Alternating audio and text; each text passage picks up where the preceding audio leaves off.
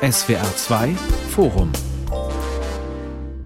Heute zum Thema der Fall Boris Becker, warum Spitzensportler oft abstürzen. Im Studio ist Gregor Papsch. Mit 17 gewann er Wimbledon und wurde über Nacht zum deutschen Tennishelden. 1985. Boris Becker, ein Teenie, schreibt Sportgeschichte. Der Sieg machte ihn zum Superstar. Er verdiente Millionen auf und neben dem Platz, aber dann machte er nicht nur sportlich immer wieder von sich reden, eine schmutzige Scheidung, peinliche Auftritte in Fernsehshows, dubiose Geldgeschäfte, Verurteilung wegen Steuerhinterziehung, dann die finanzielle Pleite. Jetzt womöglich der Tiefpunkt. In London entscheidet ein Gericht über eine mögliche Haftstrafe, der Vorwurf Insolvenzverschleppung. Ein Superstar demontiert sich selbst, aber vielen Sportprofis ergeht es so, nach dem größten Triumph folgt oft der tiefe Fall. Warum stürzen Spitzensportler immer wieder ab. Auch darüber sprechen wir heute. Meine Gäste, Dr. Valentin Marxer ist ehemaliger Handballprofi, heute Arzt und Sportpsychiater in Köln. Dr. Gunther Gebauer ist Sportphilosoph und war bis zu seiner Emeritierung Professor an der Freien Universität Berlin. Und ebenfalls dort lebt und schreibt Mark Huyer. Er ist Journalist und Reporter beim Wochenmagazin Der Spiegel. Vor allem kennt er Boris Becker aus vielen Begegnungen. Herr Huyer, ich will mal gleich ganz persönlich fragen. Sie sind Jahrgang 1900 1968. Und wer sich in dieser Generation nur ein bisschen für Sport interessiert hat, kam an Boris Becker nicht vorbei. Das ist eigentlich bis heute so. War er ein Idol auch für Sie? Absolut. Boris Becker war war ein Idol. Ich habe sogar seinen Tennisschläger gespielt damals, äh, den Puma Pro. Und äh, bin selber Tennisspieler, habe auch Turniere gespielt auf Freizeitniveau, jetzt nicht auf äh, professionellem Niveau. Aber natürlich habe ich seine Spiele gesehen, ich habe das Finale gesehen, 85, 86. Ich habe mitgezittert und es war ein ganz großes Idol. Und wir haben alle irgendwie versucht, wie Boris Becker zu spielen. Und er hatte ja immer durch äh, diesen dramatischen Auftritt, den er ja hatte und äh, diesen ungeheuren Kampfeswillen, Spiele noch zu drehen in letzter Sekunde, hat er einfach eine ungeheure Faszination ausgeübt und wir wollten alle wie Boris Becker sein. Mhm. Wenn Sie jetzt sehen, was mit diesem Mann passiert und schon passiert ist, schütteln Sie da nur den Kopf oder berührt Sie das auch irgendwie? Mich berührt das absolut, weil mhm. ähm, ich verfolge wirklich äh, auch sozusagen privat alles als Leser, was er macht, weil ich finde, man zittert da heute noch mit mhm. und äh, fragt sich schon, wie es so weit kommen konnte und denkt sich immer wieder, warum machst du es nicht so, warum machst du es nicht besser, warum lässt du dich da in so ein Verfahren ziehen, weil ich ja glaube, dass vieles, was jetzt auch passiert ist, das Insolvenzverfahren beginnt, gar nicht das Strafverfahren, was jetzt zum Ende kommt, sondern überhaupt das Insolvenzverfahren. Boris Becker hätte alles vermeiden können, trotz der großen Schulden, die er aufgehäuft hat. Und insofern, ja, ich verfolge das weiterhin und ich sehe das mit einem ähm, mit einem sehr traurigen Auge, wie er da sich immer weiter in den Abgrund wirtschaftet. Herr Marxer, wie ergeht's Ihnen? Noch dazu als ehemaligen Sportprofi muss man ja sagen, der selbst äh, weiß, wie es sich anfühlt, es mit allem und jedem aufnehmen zu können, im Zweifelsfall vielleicht unschlagbar zu sein. Hm. Auf dem Feld, aber hm. nicht im Privatleben, das ist schon das Problem. Nein, äh, ich bin ja auch äh, geschockt und es ist eine menschliche Katastrophe. Allerdings überrascht mich das nicht als äh, jemand, der auch im Sport lange Zeit war und schon gar nicht überrascht mich als Sportpsychiater, weil was wir gut verstehen ist, dass die sportlichen Niederlagen Belastungen für Athleten sind. Was man aber nicht äh, so gut nachvollziehen kann oder will, ist, dass auch Erfolge riesige Belastungen darstellen und äh, zu einer Art von ja Verwöhnung führen, die einen ähm, unfähig macht, mit Realitäten zurechtzukommen, vor allen Dingen nach der Sportkarriere. Daher, ja, es berührt mich sehr, aber es überrascht mich nicht. Hm. Herr Gebauer, diese Demontage einer Tennislegende, eine menschliche Katastrophe, sagt Herr Marxner. Was macht das mit Ihnen? Es erfüllt mich mit Trauer, muss ich sagen. Ich war sehr begeistert, äh, als Boris Becker seinen ersten Wimbledon-Sieg errang. Das haben wir alle nicht erwartet. Wir waren zu Hause und haben mit einer ganzen Gruppe, wir hatten gerade äh, waren gerade dabei, ein Fest vorzubereiten bei uns zu Hause. Das alles angesehen und das Fest stand dann ganz im Zeichen dieses Wimbledon-Sieges. Wir konnten es gar nicht begreifen, dass so etwas möglich war und dann war die totale Euphorie und in einer Hinsicht bin ich Boris Becker bis heute, wie soll ich sagen, dankbar, und verbunden, dass er einige Jahre unseres Lebens auch erfüllt hat mit Freude, mit Euphorie, mit Optimismus und Kraft in gewisser Hinsicht, obwohl es in einem ganz anderen Bereich war als der, in dem wir gearbeitet haben, so dass ich eigentlich voller Trauer sehe, was, was aus ihm geworden ist. Andererseits geht es mir wie Herrn Marxer. Ich bin eigentlich gar nicht groß überrascht. Also mhm. einmal aufgrund dieses frühen Erfolges. Und dann konnte man ja ganz früh schon sehen, Boris Becker hatte eigentlich außer Tennis nichts gelernt.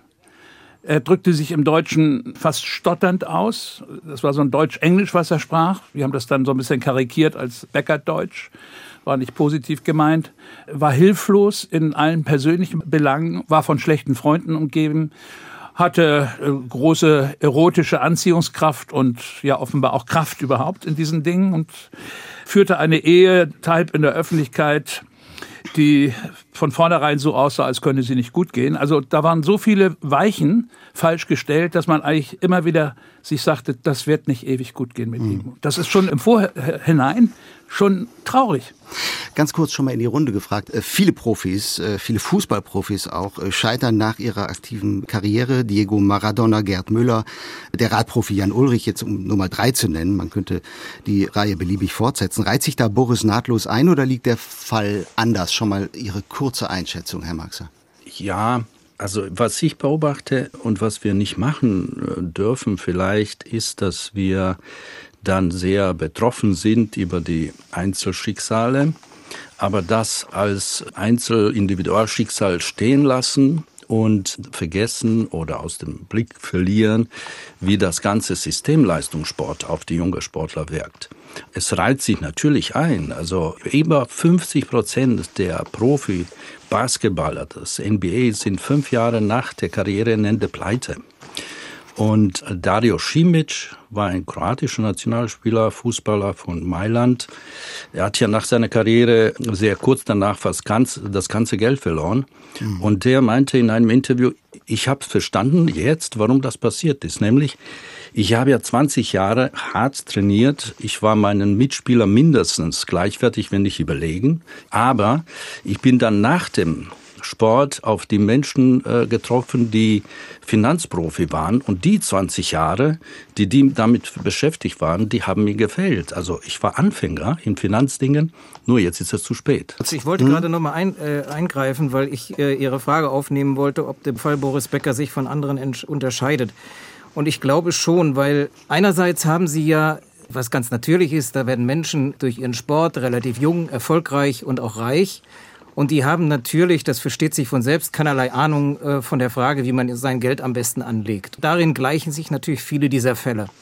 Und was ich eingangs gesagt habe, ist aber bei Boris Becker noch etwas anders. Natürlich hat er immer auch den Anspruch gehabt, ganz besonders, weil er so früh und mit 17 äh, Wimbledon-Sieger wurde, auch ein in Anführungsstrichen Erwachsenenleben zu führen, weil er gerade in dieser, in dieser Phase noch die Unterschrift seines Vaters brauchte, sozusagen einen Ersatzvater hatte mit Günter Bosch. Ungeheures, Sein Trainer von 1984 bis 87. Richtig. Die haben ein mhm. ungeheures Bestreben in ihm erzeugt, erwachsen zu werden. Und er hat bis heute ein Problem damit, wenn er von allen Boris genannt wird. Und das wird er immer noch genannt. Wenn er begrüßt wird, ist es unser Boris. Das ist immer noch der 17-jährige Leimener. Und er möchte Herr Becker sein und auf verständlicher Weise. Und er hat natürlich nicht gut gewirtschaftet mit seinem Geld. Er hat immer schwierigere Geschäftspartner bekommen, wenn man das sozusagen von Herrn Tiriak, der ja äh, heute der reichste Mann Rumäniens ist, bis zu seinen letzten Geschäftspartnern äh, weiterverfolgt, dann ist das ja nicht unbedingt eine Steigerung. Aber er hat in dem Moment, wo er diese großen Schulden angehäuft hat, und da finde ich, gleicht sich das noch alles, den Fehler gemacht oder einfach nicht verstanden, dass er mal sein Ego in den Hintergrund stellen muss. Und das ging ja damals um die Frage, ob Herr Kleven, der einer der großen Gläubiger von ihm ist, den hat er sozusagen in einem Interview hat er ihn damit gereizt, äh, dass er gesagt hat, ich bin überhaupt nicht pleite und ein Boris Becker ist nicht pleite. Und ich glaube, all dieses äh, wäre vermeidbar gewesen, wenn Boris Becker etwas demütiger aufgetreten wäre und das hat er einfach nicht geschafft. Und ich mhm. glaube, das setzt diesen Fall irgendwie etwas anders ins, ins Bild als die jetzt erwähnten anderen Sportler. Aber das es gibt vielleicht, Herr Huja, eine Ähnlichkeit. Sportler wie Boris Becker, davon gibt es ja sehr, sehr wenige auf der Welt, gerade in Deutschland, werden zu einer Art Idol oder noch mehr zu einem Mythos. Und wenn Sie sehr jung sind, glauben Sie Ihren eigenen Mythos. Und Sie haben eben auch gesagt, Boris Becker hat ein großes Ego. Das hat einen ja auch irgendwo begeistert auf dem Tennisplatz. Sein Ego so ausspielen zu können, das geht ja im Tennis. Wo geht das sonst so großartig? Und wenn daraus ein Mythos entsteht und man diesen Mythos auch glaubt, dann denkt man eigentlich, dass man gar keine Limits mehr hat, dass mhm. eigentlich überall dieses Ego sich durchsetzen wird. Mhm. Wir müssen kurz das Verfahren in London erklären. Das äh, geht schon über fast fünf Jahre und es geht nicht so sehr darum, dass Becker mit rund 60 Millionen Euro verschuldet ist, die er nicht zurückzahlen kann. Wichtiger ist der Vorwurf der Insolvenzverschleppung. Also der hochverschuldete Becker soll bei der Aufklärung seiner Vermögensverhältnisse ein falsches Spiel gespielt haben. Die Jury hat ihn in mehreren Anklagepunkten schon für schuldig befunden gefunden. Morgen will Richterin Deborah Taylor das Strafmaß verkünden. Herr Marxer, es gibt Bilder von der Verhandlung. Ein Mann, mhm. der noch immer alles geschafft hat, kleinlaut und mit gerötetem Gesicht in einem Glaskasten im Gerichtssaal, der aber auch sagt, ich bin nervös und angespannt, aber nicht schlaflos. Sehen Sie da einen Angeklagten, der sich eines Fehlverhaltens überhaupt bewusst ist? Oder besser gefragt, bewusst werden darf. Mhm. Also ich denke, dass diese Finanzgeschichten, Finanzprobleme nur eine Manifestation der Unfähigkeit, mit Konflikten, mit dem Leben, mit Realität außerhalb des Sports umzugehen sind. Also schauen Sie mal, der Vater Williams hat ein Match gesehen, glaube ich, wo bei einem äh, Tennisturnier eine Siegerin Millionen Dollar gewonnen hat und hat sich gesagt, ich werde Kinder haben und die werden äh, Nummer eins der Welt. Wir haben auch in Deutschland Tennis-Profit, äh, wo, wo die Eltern einen Fonds gebildet haben von Millionen von D-Mark damals. Und das für einen Sportler, der zehn Jahre alt war. Jetzt müssen Sie sich vorstellen, heute beginnen die Athleten gerade in ästhetischen Sportarten, wo die Körpermassen sehr wichtig ist, in einem Alter, wo sie vier, fünf sind, die werden kaum, also wenn sie Erfolg haben, wird ihnen das alles abgenommen und die haben natürlich beschränkte Möglichkeiten, ihre Selbstständigkeit, äh, ihre Realitätssinn, ihre anderen Identitäten zu entwickeln. Das heißt mhm. nicht, dass sie gar nichts äh, daran beteiligt sind, aber wenn sie nicht Glück haben, so eine feste Familie zu haben wie der Rafael Nadal oder Roger Federer, dann ist das Sportbusiness eine riesige Belastung und Hindernis, weil in diesem Alter, wo wir beginnen, hart zu trainieren, sind wir gehindert, wichtige soziale Fähigkeiten, Erfahrungen zu machen in der Pubertät zum Beispiel, die uns dann befähigen würde, für sich selbst zu sorgen. Ja, also ich denke, er hat Fehler sicherlich gemacht, aber auf der anderen Seite muss man gucken, wie sehr der Leistungssport ihm auch daran gehindert hat, äh, Verantwortung für sich zu übernehmen und selbstständig zu werden. Hm, Herr Gebauer, das Gericht muss entscheiden, war all das bewusste Täuschung, also böse Absicht, oder was Blauäugigkeit, war es Naivität, wie Becker ja beteuert. Er selbst nennt sich ja einen erfolgreichen Geschäftsmann. Äh, kann das wirklich sein, dass er nichts gewusst hat von all dem, was angeblich hinter seinem Rücken geschehen ist? Was meinen Sie? Vielleicht hat er es gewusst. Das ist für mich jetzt gar nicht so sehr die Frage. Aber wie hat er es eingeschätzt, was er gewusst hat? Mhm. Und hat er versucht herauszubekommen, wie sein Zustand, der Zustand seiner Finanzen wirklich ist? Und hat er versucht, rational zu kalkulieren, wie er aus seiner Bredouille wieder rauskommt. Und ich glaube, das alles ist nicht der Fall. Er hat also diese Ernsthaftigkeit der Lage ganz offenbar nicht einschätzen können. Das hört man aus den Zeugnissen der Leute, die ihn gut kennen. Ich kenne ihn nicht, deswegen bin ich vorsichtig. Aber da fehlt ein Realitätssinn, das hat auch eben Herr Marxer deutlich gemacht, der, glaube ich, den jungen Sportlern überhaupt nicht gegeben wird. Also dieses sich reiben an der Wirklichkeit, alleine sein, sich irgendwie durchsetzen, typische Pubertätserfahrung und so weiter. Die Frage, wer man ist, wohin man will, was die Zukunft sein wird. Alles Fragen, die man sich stellt zwischen 12 und 16, 17, die ungeheuer wichtig sind, die die jungen Leute enorm verunsichern, aber um die man sie nicht erleichtern kann. Alle diese Fragen werden ihnen ja abgenommen. Man sagt ihnen ja, wer sie sind, wohin sie gehen sollen, ja. was sie tun sollen.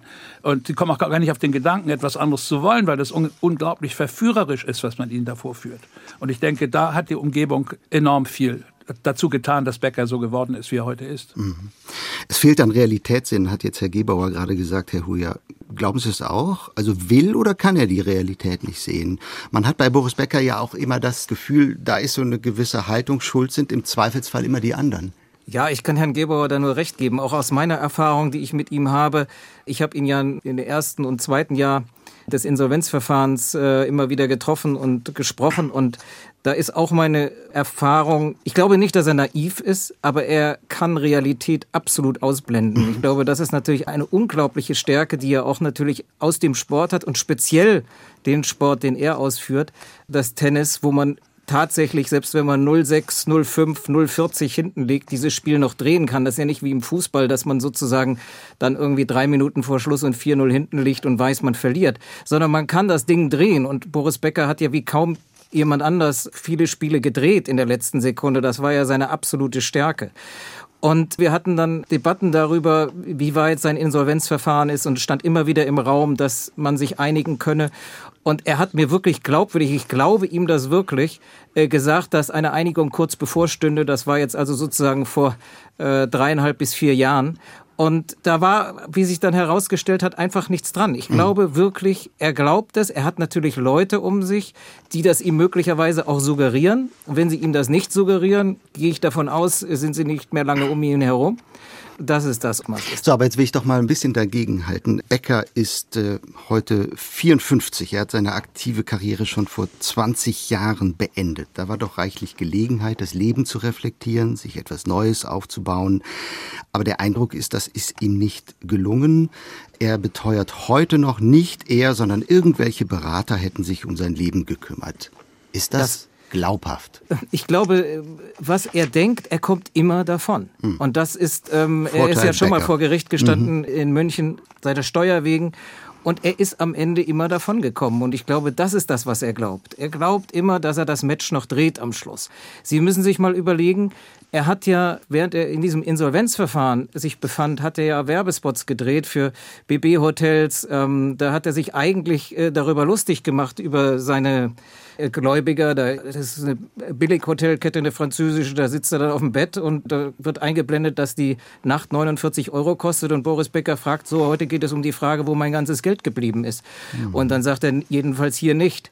Ich finde, das ist ein gutes Bild. Die Ernsthaftigkeit der Lage hat er, glaube ich, nie realisiert. Ich glaube, das ist aber recht typisch für Sportstars die gewohnt sind, eben wie Sie es eben so, so klar beschrieben haben, die in letzter Sekunde doch noch immer überall rauskommen, im Sport jedenfalls, dass man ihnen irgendwie nichts anhaben kann. Also wenn man sich mit anderen Stars beschäftigt, zum Beispiel Tour de France Stars wie Virenque, der auch immer gedacht hat, da kann doch nichts passieren. Mhm. Und dann sitzt er ja. plötzlich in der Polizeizelle in der Nähe des Mont Blanc fest und wird die Nacht über da gehalten und sagt hinterher, ich habe mir nie vorgestellt, dass, dass man mich irgendwie wegen Dopingvergehens äh, eine Nacht einsperren konnte mit gemeinen Dieben und so weiter. Also man ist da irgendwie unantastbar. Da nehmen Sie noch einen anderen Fall, Hönes, auch da hatte man das Gefühl, mhm. äh, ist der festen Überzeugung, man kann ihm da nichts anhaben. Hat nichts getan, er hat rumgezockt, ja, hier und da hat Verluste gemacht, hat keine Steuern bezahlt, aber es ist alles irgendwie nicht so richtig wichtig. Man kommt irgendwie immer wieder davon. Glückskinder, Sonntagskinder. Sie hören das SWR 2 Forum mit dem Sportphilosophen Gunther Gebauer, dem Spiegeljournalisten Mark Huyer und dem Sportpsychiater Valentin Marxer. Wir diskutieren den Fall Boris Becker, dem eine Gefängnisstrafe droht. In London steht er wegen Insolvenzverschwendung Verschleppung vor Gericht. Das Strafmaß soll morgen verkündet werden. Reden wir über den gefallenen Tennishelden und vor allem, wie alles begann an diesem 7. Juli 1985 in Wimbledon. Was ist da an diesem Tag genau passiert? Becker sagt selbst über diesen Sieg, an diesem Tag, Zitat, wurde ich zum zweiten Mal geboren, diesmal aber öffentlich. Herr Marxer, das klingt nach einem doppelten Boris Becker. Wer genau hat da damals das Licht der Welt erblickt? Also das klingt vor allen Dingen nach äh, keine Kontinuität. Mhm. Äh, ich kenne Herrn Boris Becker nicht persönlich, äh, deshalb kann ich ja wenig von ihm sagen, aber ich kann aus meiner Erfahrung was sagen und ich kann aus ähm, Gesprächen mit und Behandlungen und Begleitungen sehr vielen Athleten in den letzten Jahrzehnten was erzählen. Es ist tatsächlich so, dass Erfolg etwas Unglaubliches mit einem macht. Das heißt, sie erreichen Erfolge, werden gefeiert von Millionen von Menschen. Sie bekommen Millionen angeboten mit 16, 17. Und äh, natürlich ändert sich dann automatisch äh, so viele Perspektiven und Sie müssen das alles integrieren. Deshalb kann ich ihn schon verstehen. Der, der Erfolg ist eine riesige Belastung. Also es gibt ja in der Geschichte, auch in römischen Geschichte gibt es, äh, glaube ich, Überlieferungen, wo die Imperatoren auf dem Marsfeld begleitet wurden von einem Sklaven, der ihnen ins Ohr flüsterte, bedenke, dass du ein Mensch bist. Mhm. Das heißt, solche Leute, solche Familien, die natürlich einen dann erden, die haben nicht alle Sportler und schon gar nicht junge Sportler. Wer hat ihn denn begleitet in den Jahren des plötzlichen Ruhms auf seinem Weg zum Weltstar? Wer war für ihn da? Wer hat für ihn entschieden? Naja, er hatte seinen Manager Jon Tiriak, der das, äh, der das ganze Unternehmen, wenn Sie so wollen, geleitet hat. Und äh, sie hatten Günter Bosch, das war sein Trainer und Ersatzvater und äh, mit dem hat er sich über alle möglichen Dinge ausgetauscht, auch über seinen Liebeskummer und der war immer da. Der hat mit ihm sozusagen die Abende verbracht auf den Hotelzimmern und ähm, das waren die zwei Leute, äh, die er um sich hatte und die sein Leben ausgemacht haben in dieser Zeit. Ich finde, Sie, Sie haben diesen ersten Wimbledon-Sieg angesprochen. Mhm. Ähm, das ist recht interessant. Es gibt da so ein der erste Wimbledon-Sieg, den hat er mit 17 errungen. Das war ein Sieg, in dem er eigentlich in vier Spielen schon fast verloren hatte. Er hatte ja einmal schon fast aufgegeben. Das war ein Auf und Ab und ein wahnsinniger Zufall, ein Riesenglück, dass er diesen Wimbledon-Sieg gewonnen, äh, diesen, diesen, diesen Sieg überhaupt errungen hat. Ein Jahr später, 86, hat er zum zweiten Mal Wimbledon gewonnen. Das war ein Sieg, da war er, da war er in Form, da war er trainiert, da war nichts dem Zufall überlassen. Das ist irgendwie der Sieg, und da war er auch schon 18, der ihm sehr viel wichtiger ist. Ich hatte mich auch neulich noch mal mit Günter Bosch getroffen, der mir auch noch mal erzählte, wie diese zwei Siege so unterschiedlich für Boris Becker sind und auch für, für sie beide gewesen sind. Der eine, der zufällige, der natürlich für uns, das Publikum, der viel schönere war, der 17-Jährige, der, der sozusagen weinend am Boden lag und irgendwie äh, seinen Bäcker echt gemacht hat und dann trotzdem am Ende noch gewonnen hat. Und dann dieser generalstabsmäßig geplante, sage ich jetzt mal in überzogener äh, Weise, äh, Sieg 86, der natürlich für einen Sportler und für einen Trainer der viel bedeutendere ist und ähm, auch viel in Anführungsstrichen sage ich mal erwachsener. Mhm. Und ich glaube, diese zwei Bilder sind natürlich für Becker total äh, schwierig. Das, was ich mit dem unser Boris eingangs sagte. Sie haben uns alle, das Publikum, die ihn feiert für seinen ersten Sieg und ihn als Sportler der eigentlich sich selber definiert durch seinen zweiten Sieg. Mhm. Damals bei dem zweiten Sieg, da muss ja irgendetwas passiert sein. Sie haben es eben gesagt, Sie haben Günter Bosch äh, getroffen, der Boris Becker 84 bis 87 trainiert hat.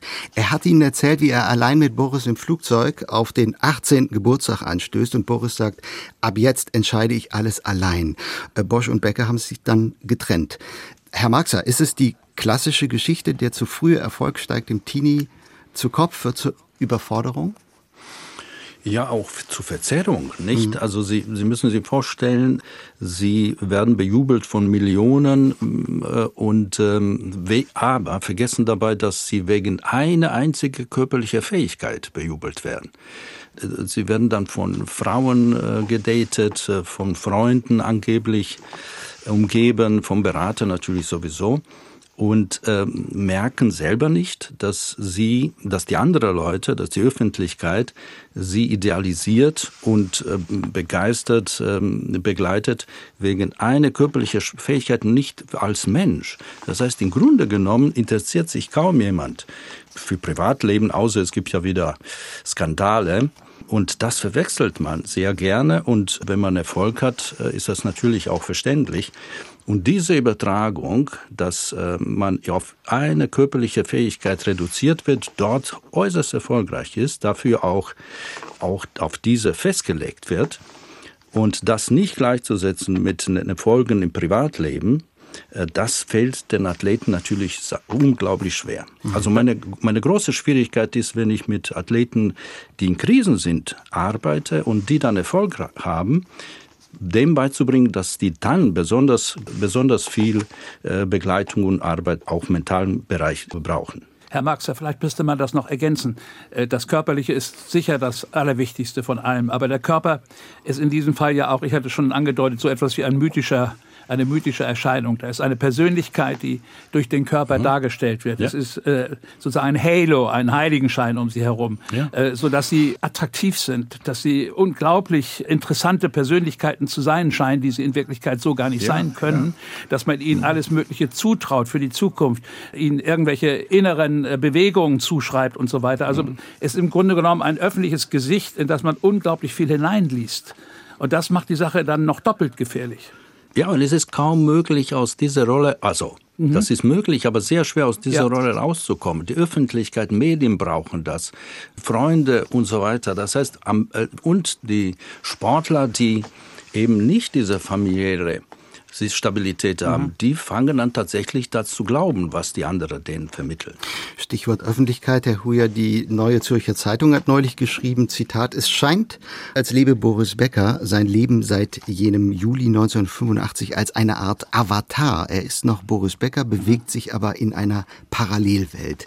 Zitat Ende. Hat sich Boris Becker noch mal mehr als andere äh, den Medien und der Öffentlichkeit ausgeliefert oder andersrum gefragt, warum war da niemand, der ihn davor beschützt? Beschützt hat? Ich glaube, das ist schwierig, äh, sich davor beschützen zu lassen, wenn man selber diesen Drang hat. Und den hat Boris Becker ganz offensichtlich, weil Sie müssen nur mal seinen Instagram-Account oder äh, anschauen. Er filmt sich ja wirklich überall. Mhm. Und ich habe ihn auch, als ich ihn einer der ersten Male getroffen habe, hat er mich gleich gebeten, ihn einmal zu filmen. Dann waren wir bei den US Open.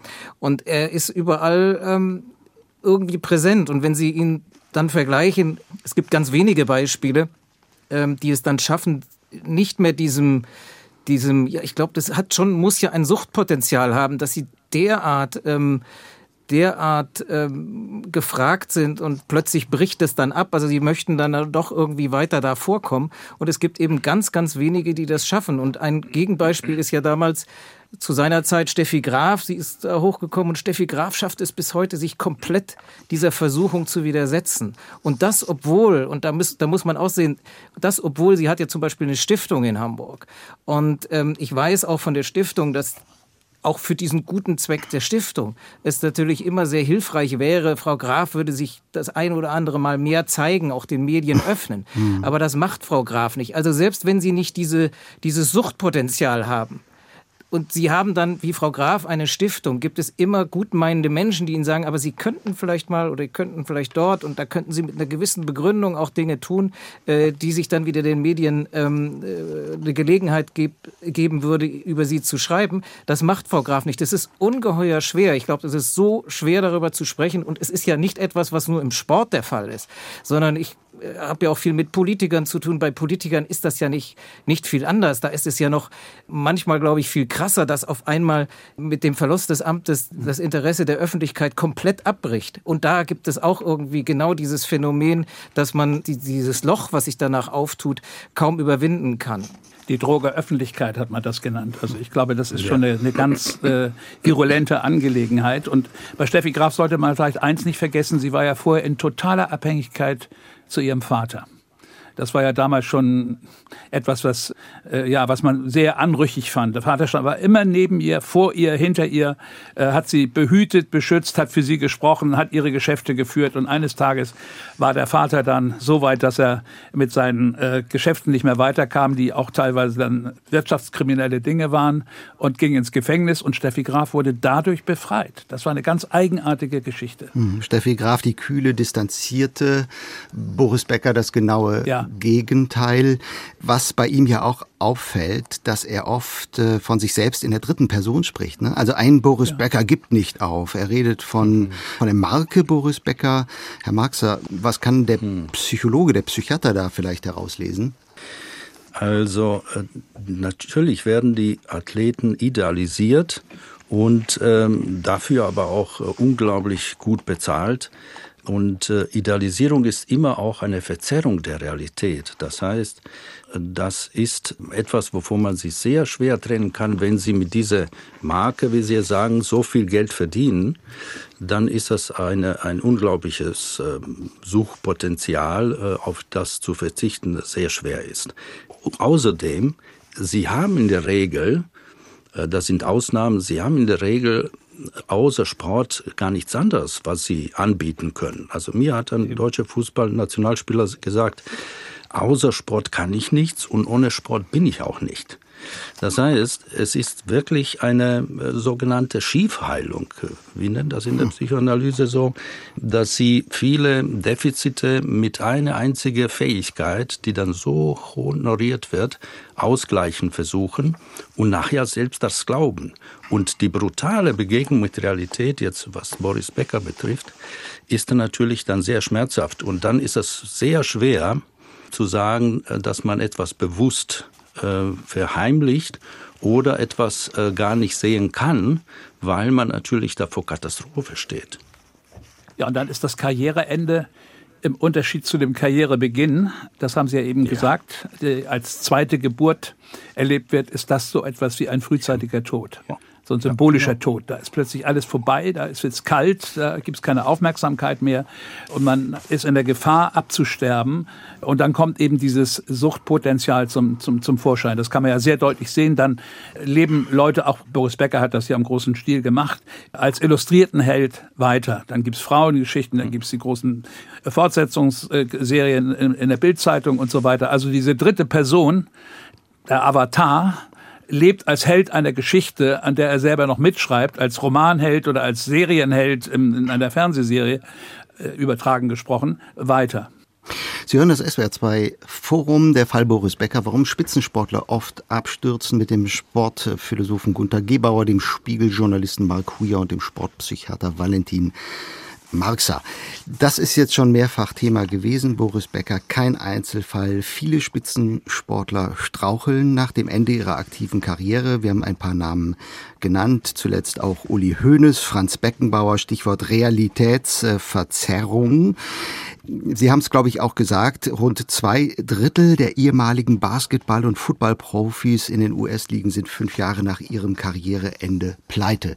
Herr Marxer, ist das eine Art Grundgesetz, dass Helden des Sports nach der Karriere zumindest in tiefe Löcher fallen, wenn nicht sogar scheitern? Nein, es ist eine Manifestation eines Systems, in dem man sich sehr früh begibt und von dem man sehr wenig bis gar nicht weiß.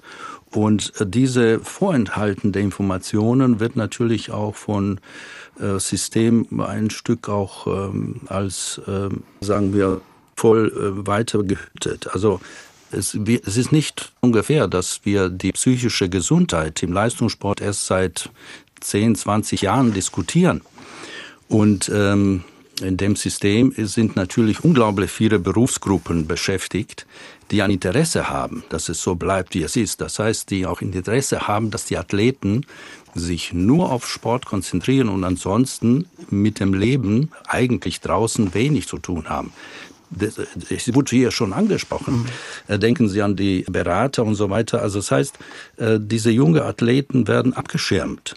Das also auch bei den Ärzten. Also ich habe letzte Woche mit einem Kollegen gesprochen, einen sportmedizinischen, der mir einen äh, jungen afrikanischen äh, Fußballer 15-jährig schicken wollte, weil er sagt, also ich habe mit dem Untersuchung gemacht und mache nächste Woche nochmal und da lohnt sich auch zu gucken, dass er nicht nur auf Fußball konzentriert wird. Und dann rief er mir nochmal an und sagte, der Berater war auch da. Wir haben das besprochen, ich habe angesprochen und das kippte das Gespräch und es wurde unangenehm bis bedrohlich und wir lassen das. Das heißt, die werden auch abgeschirmt, weil die unglaublich viel Geld bringen und viele Berufsgruppen auch Öffentlichkeit, mich eingeschlossen als Zuschauer, Interesse haben, dass sie eben als Sportler einseitig idealisiert werden. Das kann man doch zum großen Teil äh, vorbeugend verhindern durch eine entsprechende Ausbildung von jungen Sportlern. Mhm. Im Tennis ist das natürlich sehr schwierig. Aber wenn man zum Beispiel Fußball nimmt, haben wir eine ganze Reihe von Nachwuchsleistungszentren. Das ist ganz gut geregelt. Die sind verbunden mit einem lokalen äh, oder regionalen Gymnasium. Es gibt Beauftragte, es gibt Lehrer, es gibt Psychologen und so weiter.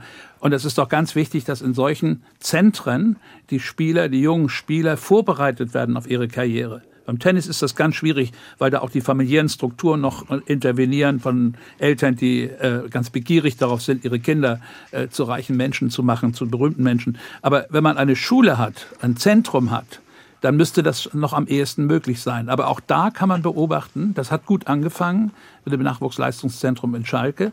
Hat äh, vier oder fünf äh, unserer Weltmeister hervorgebracht bei der letzten äh, Weltmeisterschaft, die Deutschland gewonnen hat. Aber hinterher ist das alles wieder verwässert worden. Die Trainer der ersten Bundesligamannschaften haben sich nicht dafür interessiert, die Sportvorstände nicht und so weiter. Also es gibt dann einfach gar kein großes Interesse daran, junge Leute auszubilden. Aber da haben Sie jetzt das ganz Wichtiges angesprochen, Herr Gebauer. Boris Becker war kein Fußballer, kein Handballer, ja, kein Teamplayer, richtig. sondern ein äh, Einzelkämpfer. Haben es solche Sportler noch mal schwerer in der Ausbildung, aber dann vor allem danach ins Leben zu finden? Ja, ich also, finde ja, aber ich glaube, ich möchte lieber hm. Herrn Huja oder ja. Herrn Marxer dazu sprechen lassen. Also ich bin mir da nicht sicher. Ich wollte auch was äh, genau dazu sagen, weil Herr Gebauer ja zu Recht gesagt hat, ähm, das Tennis ist ein anders zu betrachtender Sport, eben weil es dort keine Leistungszentren gibt, äh, eben weil junge Tennisspieler eben nicht anders als Fußballspieler heutzutage auf Akademien gehen, wo ihnen die Wäsche gewaschen wird, sondern die müssen von Beginn an diesen harten Konkurrenzkampf lohnt sich ein Turnier, wenn ich da rausfliege in der ersten Runde, dann ist das ein Minusgeschäft. Das heißt, von Beginn an ist dieses Tennisspiel ähm, eigentlich auch für diejenigen, die das betreiben, die Ökonomie dahinter spielt eine unglaubliche Rolle, äh, die eben, wie gesagt, bei, im Fußball jetzt nicht so eine Rolle spielt bei jungen Leuten, wenn sie da in diese Akademie kommen. Und ich glaube, deswegen ist der Fall Boris Becker, und Sie finden, ich bin mir jetzt nicht sicher, ob ich da jetzt was ungeschützt äh, äh so sage, aber mir fällt jetzt auch kein anderer Tennisspieler ein, der so krachend pleite gegangen ist wie Boris Becker. Eben genau aus diesem Grunde. Ich glaube, bei Boris Becker ist es weniger dieses Umfeld, was allgemein ja richtig ist, was im Sport wir gerade besprochen haben. Aber im Tennis ist es eben anders und bei Boris Becker ist es möglicherweise ein individueller Fall, der mitunter auch damit zusammenhängt, dass er so jung so erfolgreich war, weil das setzt ihn ja, ähm, das ist ja äh, sehr ungewöhnlich, weil so jung hat niemand Wimbledon bis heute gewonnen. So jung ist, also es gibt zwei, drei Fälle, das stimmt. Es gibt noch die Jennifer Capriati, die auch sehr erfolgreich war und abgestürzt ist. Also Sie sehen, das hat eher was mit dem ganz, ganz frühen, ungewöhnlich frühen Erfolg zu tun, denn mit dem Erfolg an sich im Tennis ich wollte auch Herrn Huja noch mal recht geben in diesem letzten Punkt. Natürlich ist das gerade bei Athleten, die sehr früh ihre körperliche Talente äh, zu Erfolg machen, ein, ein zusätzliches Problem, weil die körperliche Entwicklung geht mit psychosozialer Entwicklung äh, gleichzeitig sozusagen.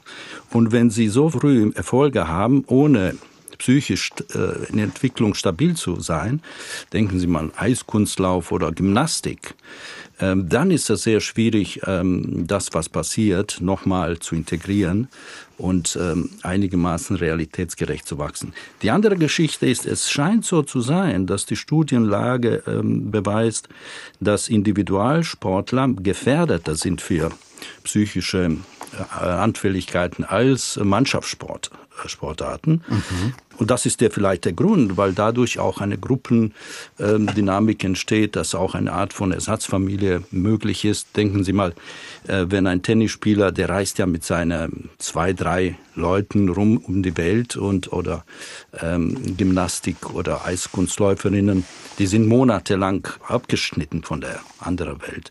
Und nochmal zu Herrn Gebauer, das stimmt in, in Fußball im Nachwuchszentrum gibt es diese ähm, Initiativen, aber wir haben noch sehr viel Arbeit vor uns, mhm, weil genau. selbst die Sportpsychologen sind nicht therapeutisch ausgebildet. Das heißt, wir haben jetzt äh, eine Bewegung, wo wir mehr auch ähm, Aufklärung betreiben, dass mentale Stärke nicht gleich äh, mentale Gesundheit ist. Und wir haben Sportpsychiater, Sportpsychotherapeuten, die präventiv tätig sein können. Das wird in der Zukunft sicherlich unausweichlich werden. Es kommt noch hinzu, äh, wenn man ganz kurz noch einen Blick auf den Fußball wirft, die Trainer, die bekannten Trainer aus den Erstligamannschaften in der Bundesliga, fast alle, interessieren sich einfach nicht dafür. Also nicht für den Nachwuchs, nicht für den Aufbau von Jugendlichen. Wenn da mal ein ganz begabter Jugendlicher in die erste Mannschaft kommt, das sieht man ja bei Bayern München, dann wird er vielleicht sorgfältig behandelt. Aber äh, ansonsten, dass die mal rüberkommen und sich das Nachwuchsleistungszentrum angucken, mit den jungen Leuten mhm. zu sprechen und wirklich auch mit schauen, dass Menschen aufgebaut werden, dass sie als Persönlichkeiten wachsen können. Dieses Interesse besteht nicht. Hm, ich will es vielleicht noch mal zuspitzen, was wir jetzt gerade festgestellt haben. Boris Becker, bis zu seinem Schulabbruch ein Einserschüler, dann hat er nur noch Tennis gespielt. Er hat ein mhm. Leben im Tunnel gelebt, als Einzelspieler, mit Tunnelblick, gleichzeitig in der totalen Öffentlichkeit. So geht es heute im Grunde genommen fast allen Spitzensportlern. Funktioniert so ein Leben heute nur noch mit einem Sportpsychologen an der Seite? Geht es nicht anders als in diesem System? Oder, Herr Marxer, geht es vielleicht doch auch anders? Also was ich vermeiden möchte oder vielleicht wir alle, so wie ich das jetzt rausgehört habe, ist, dass wir äh, Leistungssport als System ein Stück moralisch verurteilen. Dafür lieb, also ich liebe es zu sehr und ich denke mir, äh, wollen auch so behalten. Es geht ja darum, dass wir äh, Versuch machen sollen, diese Leistungssport mit psychischer, nicht nur körperliche, sondern auch psychische Gesundheit in Einklang zu bringen. Wir haben seit 100 Jahren Sportärzte oder Sportmediziner. Was jetzt notwendig ist, sind Fachleute auch für psychische Gesundheit im Leistungssport. Mhm. Und da sind äh, die Sportpsychologen wichtige Berufsgruppen, mit denen ich gut zusammenarbeite und sehr gerne zusammenarbeite. Und ich plädiere immer, dass wir viel mehr Sportpsychologen brauchen. Aber die brauchen eine Ergänzung. Wir haben auf dem körperlichen Bereich wir haben Sportmediziner, Physiotherapeuten und das brauchen wir auf dem psychischen äh, Bereich auch. Wir brauchen Sportpsychologen und sportpsychiatrische Berater. Das denke ich mir schon.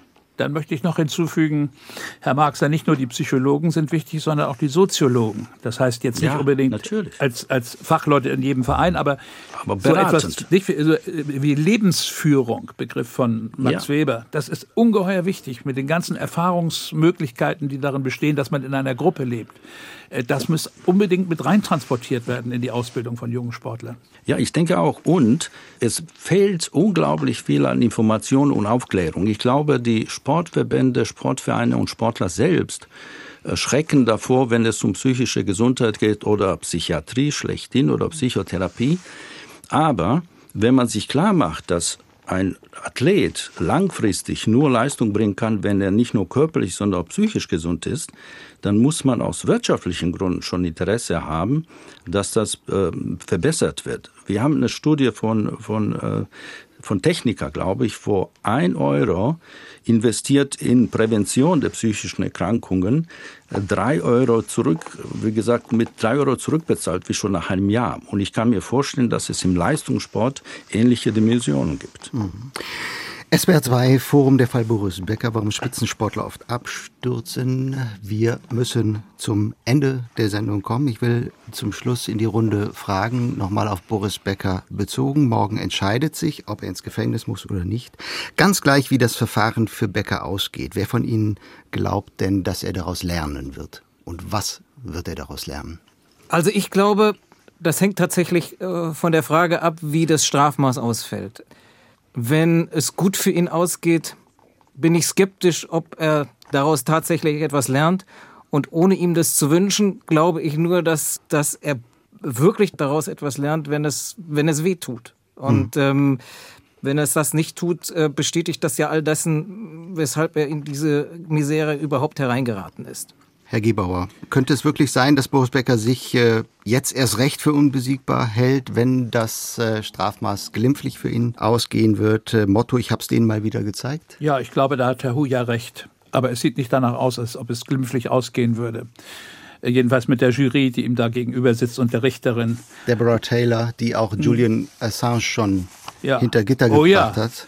Und äh, die Frage wäre dann, wenn er wirklich ins Gefängnis kommt, erfüllt das Gefängnis die ursprünglich mal behauptete äh, therapeutische Funktionen für Leute, die gegen das Gesetz verstoßen haben.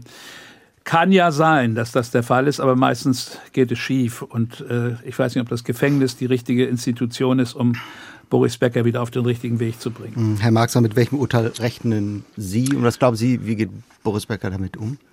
Ich befürchte auch, das äh, Gericht wird ihm nicht sehr, sehr gut besonnen werden morgen, aber ich wünsche ihm, dass das Maß hart genug ist, um die illusionäre Verkennung auszugeben und ähm, noch milder genug ist, um allmählich, äh, an, an, sich Verantwortung für sich zu übernehmen und an sich zu arbeiten. Und da wünsche ich ihm gute professionelle Betreuer. Der Fall Boris Becker, warum Spitzensportler oft abstürzen. Das war das Thema heute im SWR2 Forum mit dem Sportphilosophen Gunter Gebauer, dem Spiegeljournalisten Mark Huyer und dem Sportpsychiater Valentin Marxer. Danke Ihnen für diese Diskussion und Ihnen allen fürs Zuhören. Äh, nachhören können Sie dieses Forum jederzeit auf swr2.de oder auf allen gängigen Podcast-Ausspielwegen. Abonnieren Sie unsere Sendung, wir freuen uns. Mein Name ist Gregor Papst. Tschüss und einen guten Abend.